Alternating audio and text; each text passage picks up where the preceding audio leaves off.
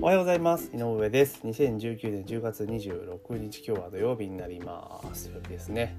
えー、いかがお過ごしでしょうか。でいつもよりねちょっと配信時間土曜日なのでちょっと遅くなってしまっていますけれども今日もポッドキャストをお届けしたいというふうに思っております。え今日はですね、まあ、経産大臣が辞めましたね、えー、そんなニュース記事から、えー、ちょっと思ったことを、えー、話していこうというふうに思っております。でまあそのね経産大臣が辞めるに至った背景っていうのは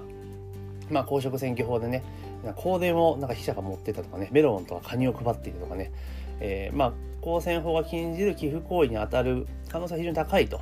いうところで、まあ、メディアが報じてマスコミがやあマスコミが報じて野党がやんのやんので始まっているというようなところなんですね。でまあ結果、えー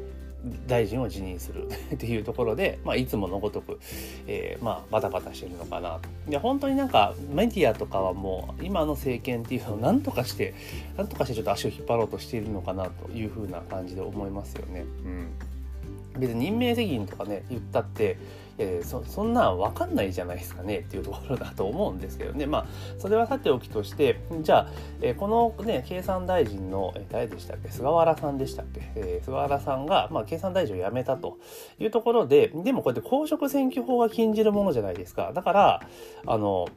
議員辞職しなきゃそもそもいかんのと違うのっていうところなんですよね。だって大臣って確かあれですよねあの半分以上が国会議員である必要があるけれども残りは別に内閣総理大臣が指名すれば民間でも登用できますよね。以前であればあの竹中平蔵さんっていたじゃないですかあの人あの後参議院議員になってましたけどその前って確か民間からの大臣任用でしたよね。だからちょいちょいそういうこともあるので、あとは別に国会議員辞めて大臣そのまま残ったらよかったんじゃないのかなと。これ N 国の立花さんがそう言ってますよね。だからなるほどなと思ったんですけれども、まあそんな感じにした方が良かったんじゃないですかね。だからもう辞めるんだったら国会議員も辞めないと。で、これで結局なんか、あれじゃないですか、こうね、えー、大臣辞めて、じゃあそれで幕引きでって終わっちゃったら逆に良くないですよね。だからむしろこれは、そのなんだ公職選挙法に違反してる可能性があるんだったら検察がちゃんと動いて、まあ、捜査してでそれがもうでだって認めたってことは、えー、あれじゃないですか辞任してで認めたって辞任したってことはほぼ認めたってことなので、まあ、だったら検察はちゃんと調べて起訴するならちゃんと起訴してでやっていかないといけないんじゃないですかね。でこれ多分有罪になったらあれですよねあの議員辞めなきゃいけない辞めっていうか自動的に失職するパターンですよね公選法違反なので。うんなので、まあそういうふうにしていかなきゃいけないのかなと思いますね。じゃあこれで、え大臣辞めたから、あの、情報がこうね、なんかもうそのまま追及が終わるっていうのは、あんま良くないなと思います。で、この追及を、あの、あれですよ、国会でやったらはダメだと思うんですよね。あの、ダメだと思うんですよ。あのよく予算委員会とかいろんなことでこう突っ込んでるじゃないですか。バカな野党どもが、うん、だからそれは良くないと思いますだから別にその追及するのはいいにしてもあの国会の通常のなんだその日程とかあるわけじゃないですか。決めなきゃいけないこといっぱいあるわけだしその時間を止めたりとか日程をなんかね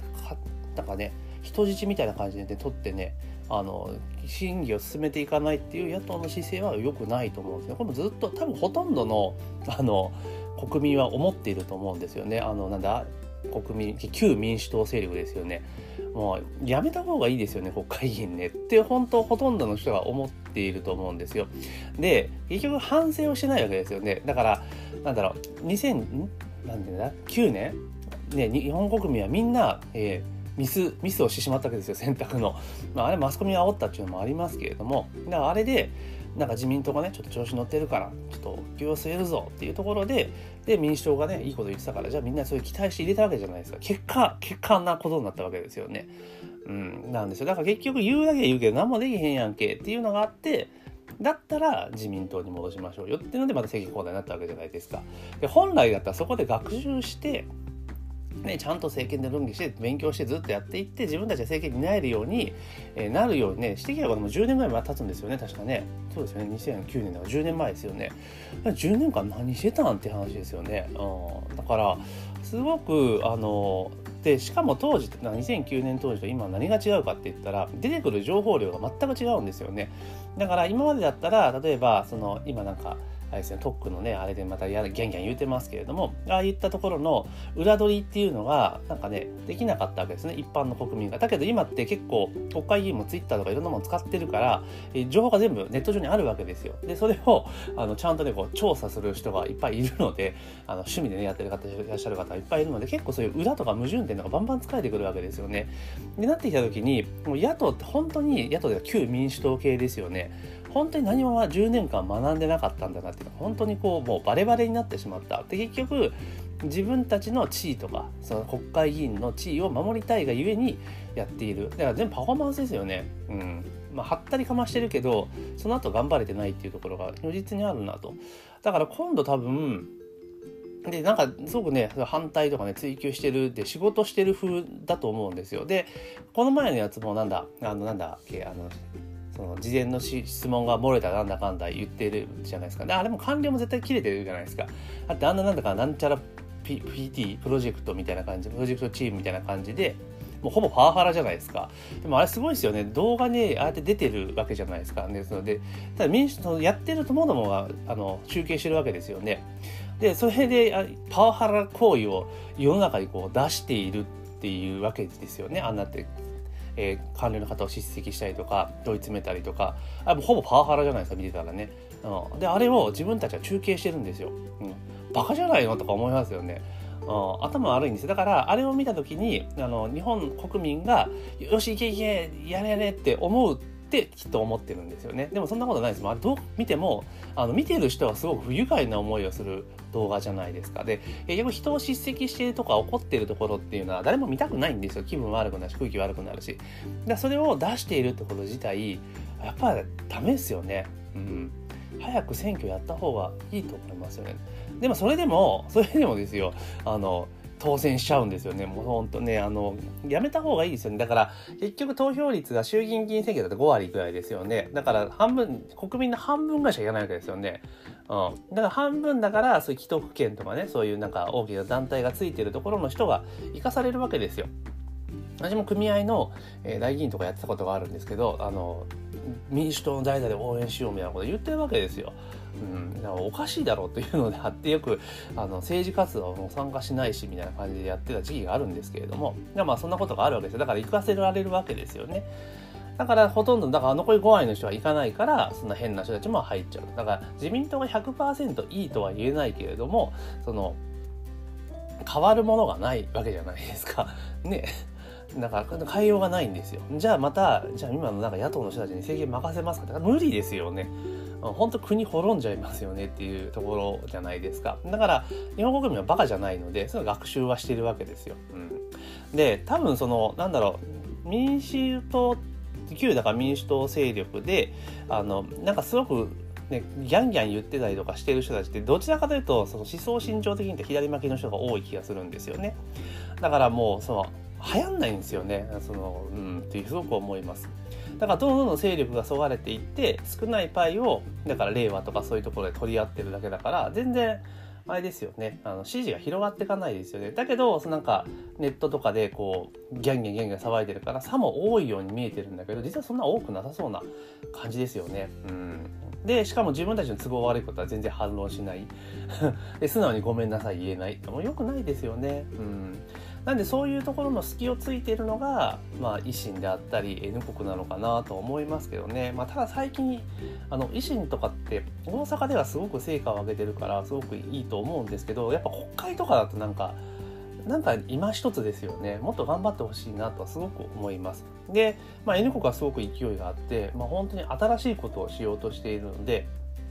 多分今までの価値観とかあれで言ったら何やってんだって感じになると思うんですけどでもあの言ってることまともじゃないですか。でやろうとしてることもそんな悪いことをやろうとしてるわけではないのでだから今後支持が間違いなく広がっていく可能性はありますよね。だからなんだろうその参議院選挙ぐらいまでの間ってな NHK を守る国民を守る党ってなんじゃそりゃっていう感じだったものが参議院議員選挙をそのきっかけに、まあ、立花さんがこう出てきてで自らだから今までも発信量は全然変わらないと思うんだけどもあの少なくとも知る人が増えたわけじゃないですか。認知度がめちゃめちゃ上がったわけですよね。で YouTube いいところって過去の動画って全部アーカイブで残ってるわけじゃないですか。バンされない限り。それ見ていくとあ意外にこの人なんかふなんかふっとぶっ飛んでるけど普通の人なんだっていうのが分かる人が増えてきちゃうんですよね。でそうなってきてでかつ最近出た堀江門とかメンタリスト大悟とかそういう人たちがねやっぱりこう、まあ、絡むというか取り上げたりとかしてやっぱりそのなんだろう情報拡散力がある人たちは触れ始めているってことがあるからなおのことこの時さらに広がっていくわけですよね。だから今までは熱狂的な一部信者がこうバーって支持してたものがその裾野がどんどん広がっていってまあなんてなんて言うんだろうその世の中の人が知るようになってくるだからそう変わってくると思いますよね。うんだいぶ変わってくるんじゃない？でそれは必死にメディアは広がらないように、まあ、抑え込もうとしたり足を引っ張ろうとするんだけれどもあの当事者自ら YouTube で事実を全部隠さず語っちゃうから今までの攻撃が全て無効化されちゃうわけですよね。うん、で結果じゃあメディアどういうスタンスになった方も取り上げないみたいな。存在しないものとして扱うっていう作戦に出てるわけですよね。でも結局それが全部裏目に私は出てるような気がしてでどんどんどんどんその N 国さんの支持している人とかがね立花さんを応援してる人たちがどんどんどんどんそのネット上で拡散していくわけじゃないですか。で本人たちもどんどん拡散をして情報を出していくわけですよね。でそうなってくるとこんだけこういろんなことやってるのに なんでメディアが取り上げないんだっていうのはやっぱおかしいと感じ始めちゃうんですよね。だから結構そのメディア側もあの無視を決め込んでしまうっていうのは意外に良くないと思うんですよね。あの自らの首を絞めてるとしかすごく思えない。っていうようにちょっと最近見てて思いましたね。まあ話はそれましたけれども、ただ、あの、国会議員っていうのを本当ちゃんと真剣に選ばないと、あの、ダメですよね。あの、民主党の人たち、旧民主党の人たちは全員やっぱ退場した方がいいですよ。世間とやっぱり全然、あの、なんだ、価値観というか考え方がもうブレブレですよね。うん、なんか良くないと思うんで、ちゃんと選挙に行ってね、あの、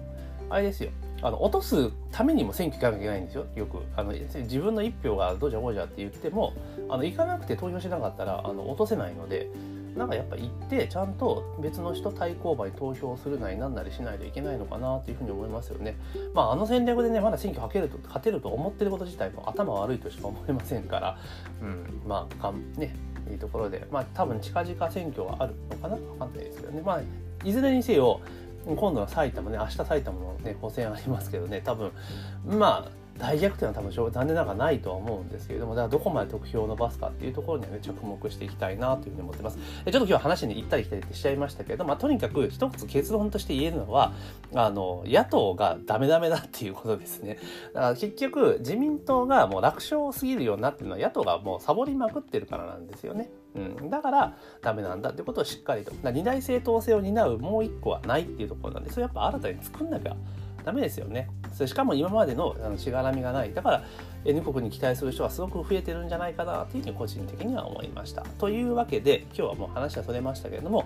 まあ、あの経産大臣のねあの公職選挙法違反疑いで、まあ、辞任大臣辞任っていうところからの、えー、今の野党が全然ダメダメだというところでみんなみんな落としてしまえちょっと思ったので、えー、それをポッドキャストでお話をさせていただきました。まあ、簡単なるね、えー、文句だったかもしれませんけど、まあ多分ほとんどの方は同じふうに思ってるんじゃないかなというふうに思っております。で、このポッドキャストではですね、